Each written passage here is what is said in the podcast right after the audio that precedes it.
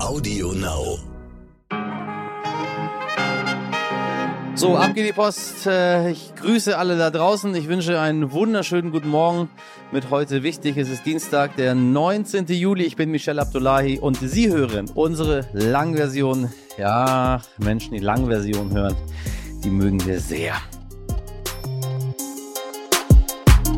Also, meine lieben Hörer, ich hoffe, Sie haben bei diesen heißen Temperaturen eine nicht allzu schlaflose Nacht hinter sich. Tja, es wird heiß diese Woche. So heiß, dass die Gewerkschaft Verdi sogar hitzefrei für ArbeitnehmerInnen fordert. Jetzt mögen die ein oder anderen lachen, wahrscheinlich insbesondere die Handwerker, die draußen immer sowieso bei sehr, sehr hoher Hitze malochen. Aber ähm, ich habe auch darüber nachgedacht, ehrlich gesagt, weil es bei uns in den Büros weit über 30 Grad ist und wir die Räume einfach nicht runtergekühlt bekommen, egal was wir machen.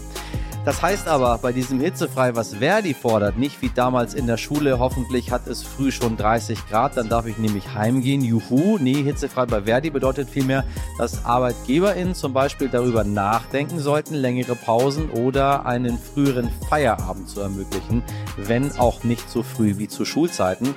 Und liebe äh, VerdianerInnen, ich habe ehrlich gesagt darüber nachgedacht, ob ich den Leuten sage, sie kommen einfach ein bisschen früher, so sagen wir mal ab 4 Uhr morgens. Und dann arbeiten wir, solange die Sonne noch nicht ganz so doll ist. Und dann können die ab 12 machen, was immer sie möchten, wenn es frei war oder I don't know what, aber also es ist hart äh, und ich sage Ihnen, wir erleben das jetzt gerade hier bei uns in den Räumlichkeiten. Das dritte Jahr in Folge. Das haben wir vorher nicht gehabt, wir sind schon ein bisschen länger hier. Also wenn jemand immer noch sagt, nee, das ist völlig normal, früher, da war es auch immer warm, äh, nee, das war es nicht. Ich kann mich nicht daran erinnern, dass das äh, Thermometer hier bei uns knapp 40 Grad angezeigt hat, liebe Leute. Also hitzefrei gibt's hier bei uns bei heute wichtig, aber nicht, wie Sie hier hören. Ich bin ja noch hier. Ich als guter Iraner, wissen Sie, ich liebe die Hitze. Wir versorgen Sie wie immer mit den wichtigsten Infos, die Sie für den Tag brauchen. Natürlich produziert unter fairen Arbeitsbedingungen und heute zu Gast Ulrich Lilie, Präsident der Diakonie Deutschland. Er sagt, die Inflation wird auf dem Rücken der Ärmsten ausgetragen. Das muss aufhören. Und wissen Sie was? Recht hat er. Aber wir gucken mal, ob Sie so mit ihm einverstanden sind. Zuerst für Sie das Wichtigste in aller Kürze. Die erneuerbaren Energien in Deutschland sind gewaltig gewachsen. Ihr Anteil am Stromverbrauch ist von 41 auf fast 50 Prozent gestiegen. Somit ist jede zweite Kilowattstunde grün. Das liegt vor allem an den großzügigen Witterungsbedingungen in diesem Jahr. Durch mehr Wind und mehr Sonne konnte mehr Energie erzeugt werden. Es liegt aber auch an mehr Photovoltaikanlagen. Im Mai und Juni wurden daraus laut Umweltbundesamt so viel Strom ins öffentliche Netzwerk gespeist wie aus allen Erdgas- und Steinkohlekraftwerken zusammen. Wow. Eigentlich sollen die letzten drei Kernkraftwerke in Deutschland Ende dieses Jahres abgeschaltet werden. Nun hat die Bundesregierung jedoch noch einen weiteren Stresstest veranlasst, der entscheiden soll, ob der Atomausstieg bedenkenlos stattfinden kann. Eigentlich raten sowohl Bundeswirtschaftsminister Robert Habeck als auch Umweltministerin Steffi Lemke von einer Laufzeitverlängerung der AKWs ab. Das Ergebnis des Stresstests wird in einigen Wochen erwartet. Jeden Tag werden Frauen verletzt, traumatisiert oder sogar getötet, weil sie sich männlichem Herrschaftswahn widersetzen. Das sagte Bundesjustizminister Marco Buschmann der Funke Mediengruppe. Buschmann will konsequentere Strafen für Männer, die Frauen Gewalt antun. Diese Gewalttaten sollen nicht als private Tragödien oder Eifersuchtsdramen bagatellisiert werden. Deshalb sollen die Strafen für geschlechtsspezifische und gegen die sexuelle Orientierung gerichtete Verbrechen verschärft werden, wie im Koalitionsvertrag vereinbart. Es ist verdammt teuer, den Klimawandel aufzuhalten. Das dürfte allerdings bekannt sein. Was bislang aber nicht in Zahlen zu erfassen war, sind die Kosten, die die Folgen des Klimawandels mit sich bringen. Jetzt schon übrigens. Nun hat ein vom Bundesministerium für Wirtschaft und Klimaschutz beauftragtes Projekt berechnet, dass die Kosten für die Folgen der Klimakrise nur in Deutschland seit dem Jahr 2000 über 145 Milliarden Euro betragen. Alleine das extreme Hochwasser im Ahrtal vor genau einem Jahr hat Schäden von etwa 40,5 Milliarden Euro verursacht verursacht. Als Vergleich ein 365-Euro-Ticket für den öffentlichen Nahverkehr in ganz Deutschland, das die Umwelt tatsächlich entlasten würde, würde im Fall einer Umsetzung etwa 4 Milliarden Euro im Jahr kosten.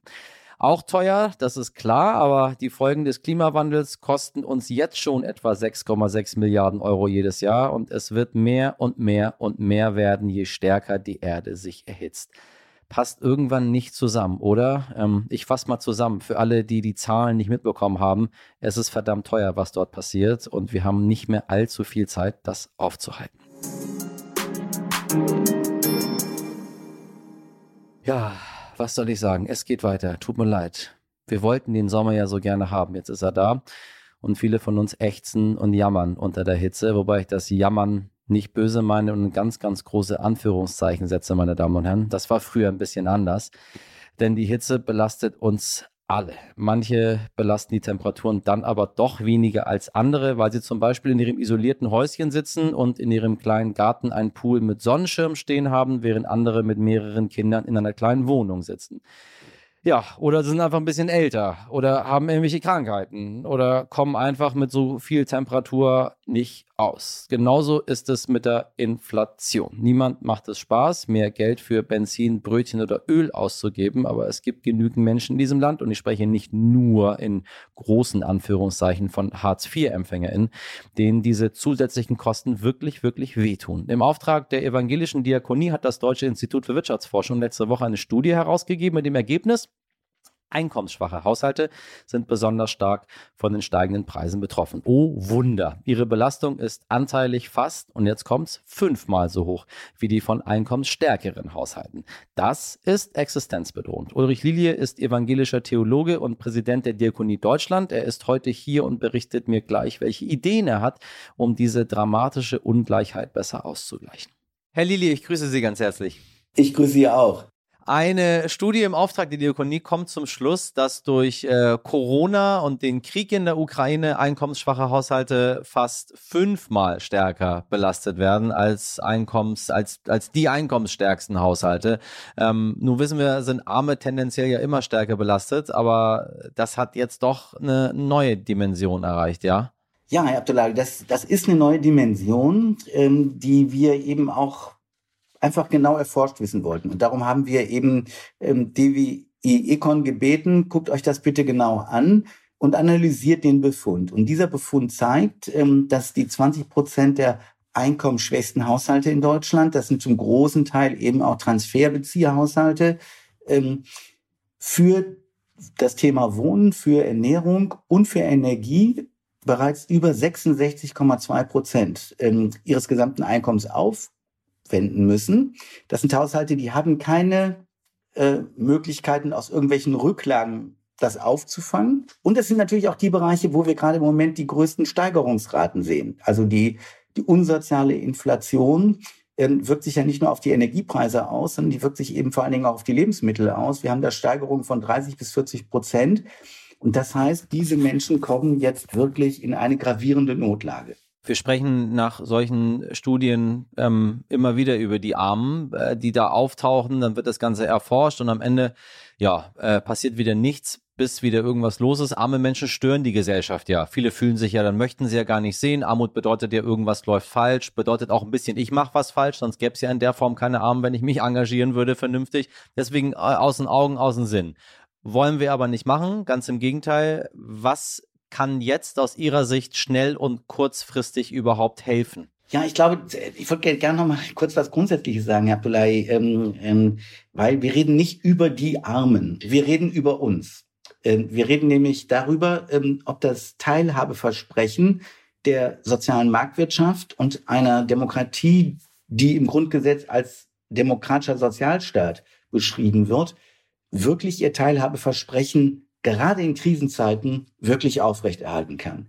Ja. Und daran wird sich messen, ob diese Menschen für sich selbst sich noch als Teil dieser Gesellschaft erleben. Ähm, ähm, und das ist entscheidend für uns alle. Ähm, denn wenn wir auf einmal einen Großteil der Bevölkerung haben, wir reden über acht bis neun Millionen Menschen, alleine wenn wir über die Menschen im Transferbezug reden, und wir reden über ein Drittel ungefähr der Gesellschaft, wenn wir die, die wirklich die ganz kleinen ähm, mittleren Einkommen noch damit einbeziehen. Das heißt, das sind die Leute, die, die, ich sage das mal so, im Prinzip vom Hand in den Mund leben, ja, ähm, die also von ihrer Arbeit gerade so klarkommen, die Zweit- und Drittjobs haben ähm, ähm, und, und sich wirklich durchschlagen, aber keine Reserven haben.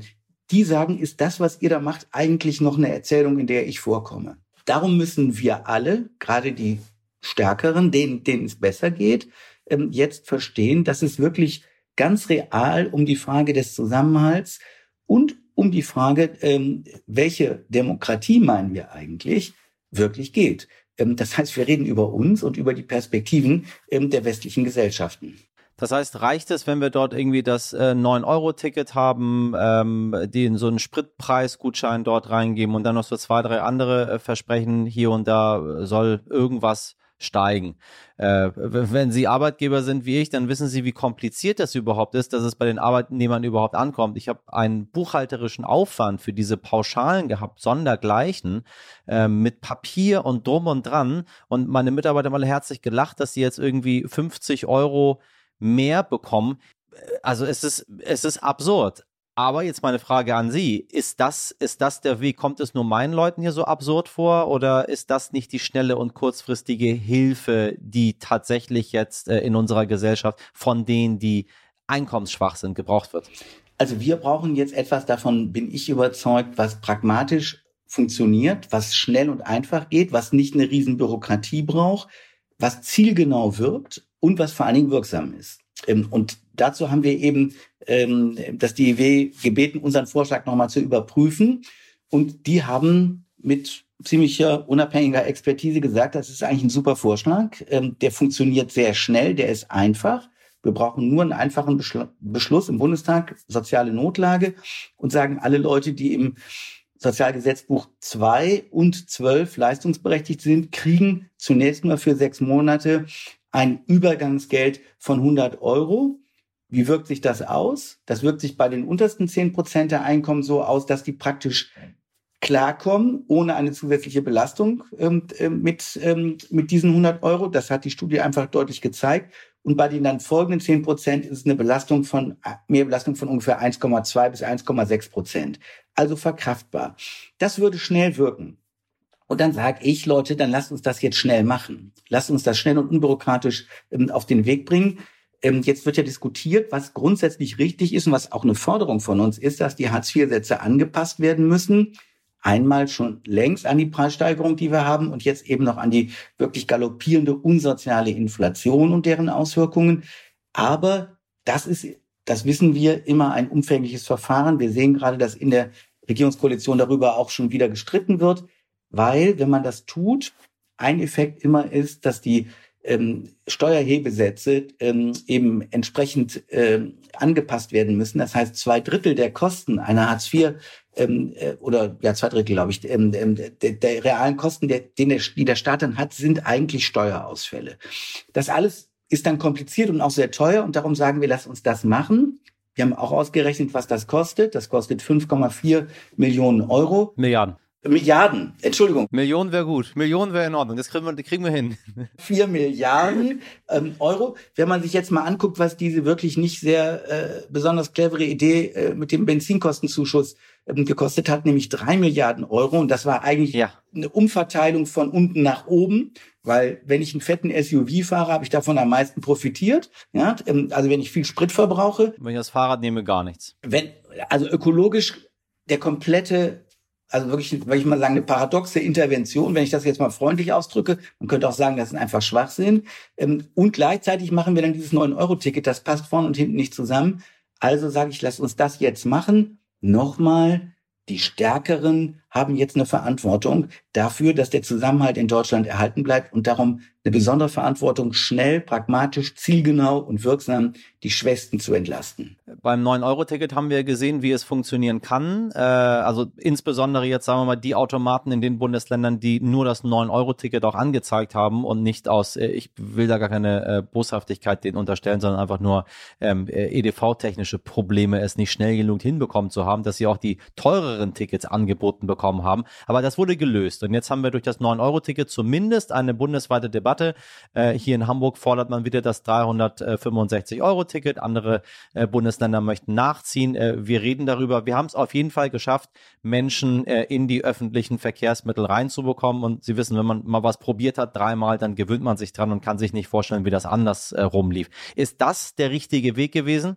Ich finde gut, dass wir was ausprobieren. Ähm, ich glaube, wir müssen auch das jetzt noch mal ein bisschen ähm, evaluieren. Insgesamt sollte jetzt die Bundesregierung sehr schnell die Wirksamkeit der Pakat, wir reden ja immerhin über 30 Milliarden, ähm, die da sozusagen aufgelegt worden sind.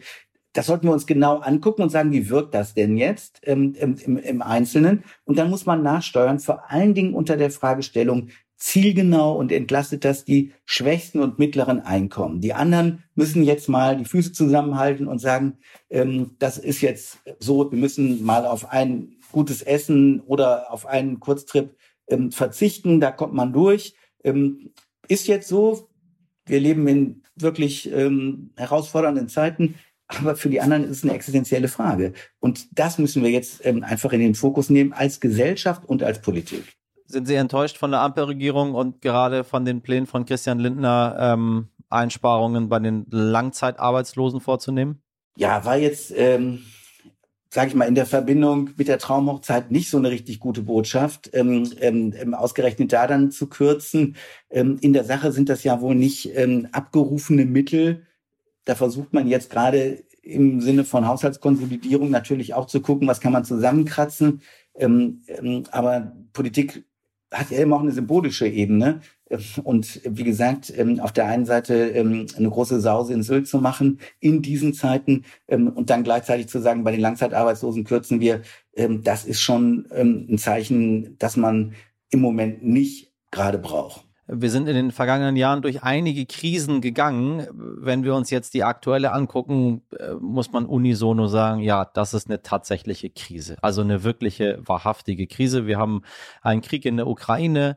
Äh, keiner kann sagen, dass er oder sie nicht merkt, dass die Preise steigen, egal wo man hingeht. Also man spürt es wirklich. Äh, ob man jetzt nun, ich sage das hier in dieser Sendung immer wieder gerne, weil der Dönerpreis äh, steigt bei uns immer weiter. Also ich, war, ich habe vorgestern jetzt auch einen für 8,20 gekauft. So, die, die, die ZuhörerInnen kennen das. Wir hatten mal bei 6,90 angefangen. Das geht immer weiter nach oben. Äh, äh, alle ächzen und krächzen. Ähm, das ist jetzt wahrhaftig da. Äh, über, über Gas rede ich gleich mit Ihnen, aber Sie haben äh, vor kurzem gesagt. Ich glaube, ähm, es ist nicht nur eine Krise. Eine Krise ist ja immer sozusagen vorübergehendes, kurzfristiges Phänomen und dann hat man es wieder ich glaube, dass das die Anzeichen einer wirklich tiefgreifenden Transformation unserer Gesellschaft sind. Ähm, da kommt auf der einen Seite wirklich die, die ungelöste Klimaherausforderung und, und alles das, was wir da nicht gemacht haben in den letzten Jahren. Wir hätten es besser wissen können. Ähm, wir hätten längst umstellen können auf erneuerbare Energien. Andere Länder haben das besser gemacht. Ähm, ähm, da haben wir uns eben ein bisschen auf den bequemen Weg zurückgelegt und haben gesagt, das Gas kommt doch sozusagen aus der Pipeline. Ähm, ähm, und haben nicht nach Alternativen gesucht. Ähm, das fällt uns jetzt auf die Füße. Das ist das eine. Und wir haben ähm, uns gegenseitig was versprochen, vor allen Dingen unseren Kindern und Enkelkindern was versprochen und vor allen Dingen auch den Menschen im Süden, ähm, dass wir nämlich gesagt haben, wir müssen jetzt die Klimaziele einhalten, die wir in Paris beschlossen haben. Das heißt, wir müssen jetzt ähm, ja wirklich sehr, sehr engagiert daran arbeiten. Wir sehen gleichzeitig, ähm, dass als Folge dieser Energiekrise wir auch sehen, wie wir unser gesamtes Wirtschaften umorientieren müssen. Ähm, ähm, dazu gehört eben auch alles das, was gerade auf dem Arbeitsmarkt passiert, ähm, an strukturellen Wandel. Ähm, und dann haben wir, wie gesagt, ähm, diesen, diesen furchtbaren Angriffskrieg mit seinen, mit seinen ganzen Folgen. Ähm, das alles zusammen ist meiner Ansicht nach, und das teile ich ja als Erkenntnis, glaube ich, mit vielen anderen, ein Anzeichen dafür, dass wir, dass wir so etwas wie eine neue Erzählung für den Westen brauchen. Ja, und die muss eben heißen, ähm, ähm, ähm, Wohlstand heißt jetzt nicht mehr nur Wachstumsraten auf Kosten von mhm. irgendwas, sondern Wohlstand heißt ähm, soziale Teilhabe, heißt reelle Bildungschancen, heißt ähm, ähm, Lebensqualität im Sinne von, ähm, dass ich in einer Umwelt lebe, in der es noch lebenswert ist zu leben und wo ich nicht den Hitzetod fürchten muss, ähm, wie wir jetzt gerade hier in Berlin erleben. Also wir, wir brauchen, glaube ich, eine neue Erzählung, ein neues Narrativ, ähm, für das es sich lohnt. Ähm, ähm, wie wollen wir diese Demokratie, wie wollen wir die soziale Demokratie mit der Ökologie versöhnen und ein starkes Gegennarrativ gegen die großen totalitären Einsprüche und Interventionen, die wir gerade erleben, entwickeln, was auch Überzeugungskraft entwickelt. Wenn uns das nicht gelingt, glaube ich, haben wir ein Problem. Lassen Sie uns mal zum Abschluss einmal ein bisschen in die Zukunft gucken. Ich, ich habe bei mir im Studio hier gerade, glaube ich, ungefähr 40 Grad. Das Einzige, woran ich nicht denke, äh, ist Rechnung für Strom und Gas, äh, was im Winter dann ist, wenn ich heize. Ähm, Was erwarten Sie, wie es wirklich wird? Wir müssen uns damit beschäftigen, jetzt. Ja, ich glaube, wir müssen im Moment erlebe ich viel Kaffeesatzleserei. Keiner weiß, wie das weitergeht. Ähm, ähm, das hängt jetzt eben da, daran, was, was ein, ein, ein relativ verrückter äh, Mann da im Kreml ähm, jetzt gerade im Schilde führt.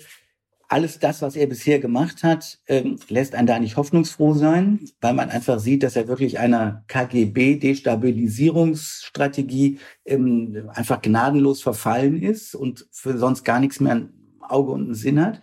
Und ich glaube, dem muss man sich ja sehr realistisch stellen. Darum müssen wir jetzt einfach uns die Szenarien angucken.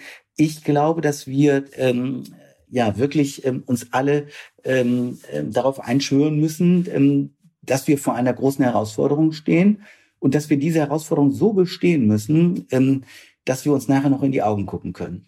Ähm, das heißt, ähm, dass ähm, wir nicht auf Kosten ähm, von anderen ähm, unsere Probleme gelöst haben, sondern dass es wirklich ähm, zu einer echten Bewerbungsprobe für diese ähm, Demokratie gekommen ist, für die es sich lohnt zu kämpfen und der wir am besten ähm, einen Dienst erweisen, dass wir dem Putin, Herrn Putin nicht den Gefallen tun, ähm, sozusagen uns auseinander dividieren zu lassen, ähm, sondern ähm, das ist jetzt der Punkt für Solidarität und Zusammenhalt in unserer Gesellschaft. Das heißt, ähm, wir nehmen alle mit, gerade die Schwächsten, gucken darauf und wir halten zusammen. Ähm, das ist, ähm, glaube ich, die beste Antwort, die man jetzt geben kann. Dazu gehören komplizierte Fragen, wie man dann die verfügbare Energie vernünftig verteilt. Das, das, dazu müssen wir jetzt auch Debatten führen, wie man das möglichst gerecht macht. Aber wir müssen natürlich auch gucken, wie wir den Laden am Laufen halten und wie wir die kritische Infrastruktur ähm, erhalten, ohne dass wir uns kopflos machen lassen. Dem schließe ich mich sehr gerne bedingungslos an, Herr Lili, und sage ganz herzlichen Dank für das Gespräch. Ich danke Ihnen. Ohren auf. Die Hitzewelle erobert Deutschland und jedes Jahr aufs Neue machen sich gemeinsam mit der Sommersonne einige Mythen breit, die einfach nicht der Wahrheit entsprechen. So hilft ein kaltes Getränk nicht, um sich abzukühlen, zumindest nicht auf lange Sicht. Und am wärmsten ist es auch nicht in der Mittagszeit, sondern am späten Nachmittag, wenn der Boden durch die starken Sonnenstrahlen aufgewärmt ist. Außerdem härtet die Haut nicht in der Sonne ab. Es bringt also nicht seine Haut zu trainieren, liebe HörerInnen. Greifen Sie stattdessen zu einer Tube Sonnencreme, schützen Sie sich vor UV-Strahlen und genießen Sie ganz ohne ein schlechtes Gewissen diesen Sommertag, wenn es geht, aber nicht die ganze Zeit in der prallen Sonne. Und noch zwei kleinere Tipps von mir. Hängen Sie ein nasses Tuch in Ihre Wohnung Wohnung auf. Wenn Wasser verdunstet, kühlt es automatisch die Luft und kann die heißen Tage ein wenig angenehmer machen. Und wenn Sie in Wohnungen sitzen, wo sowieso alles komplett verdampft ist, weil es dort unterm Dach 100 Grad sind, trinken Sie zumindest einen lauwarmen Tee. Das sage ich Ihnen äh, als gebürtiger Iraner. Das hilft immer. Das kühlt tatsächlich ein bisschen weniger ab. Und wenn Sie so richtig voll Iraner sind, dann wissen Sie, Sie trinken nie gekühlten Tee, sondern Sie trinken ihn eigentlich nur heiß. Das macht auch irgendwie was. Aber schwierig, sage ich mal, Westeuropäern oder Nordwesteuropäern zu vermitteln. Bei 40 Grad noch einen 100 Grad heißen Tee zu trinken. Aber probieren Sie es mal aus und denken Sie an mich.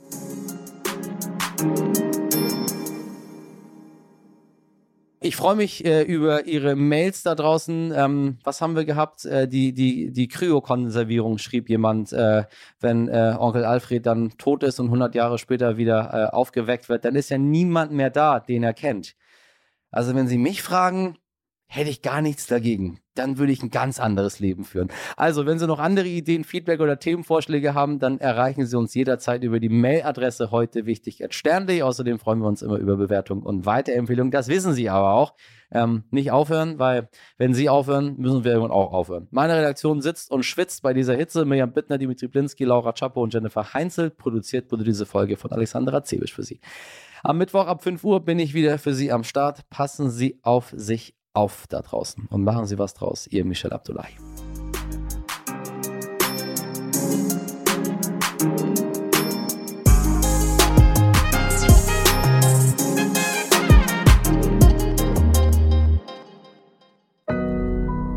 Audio Now.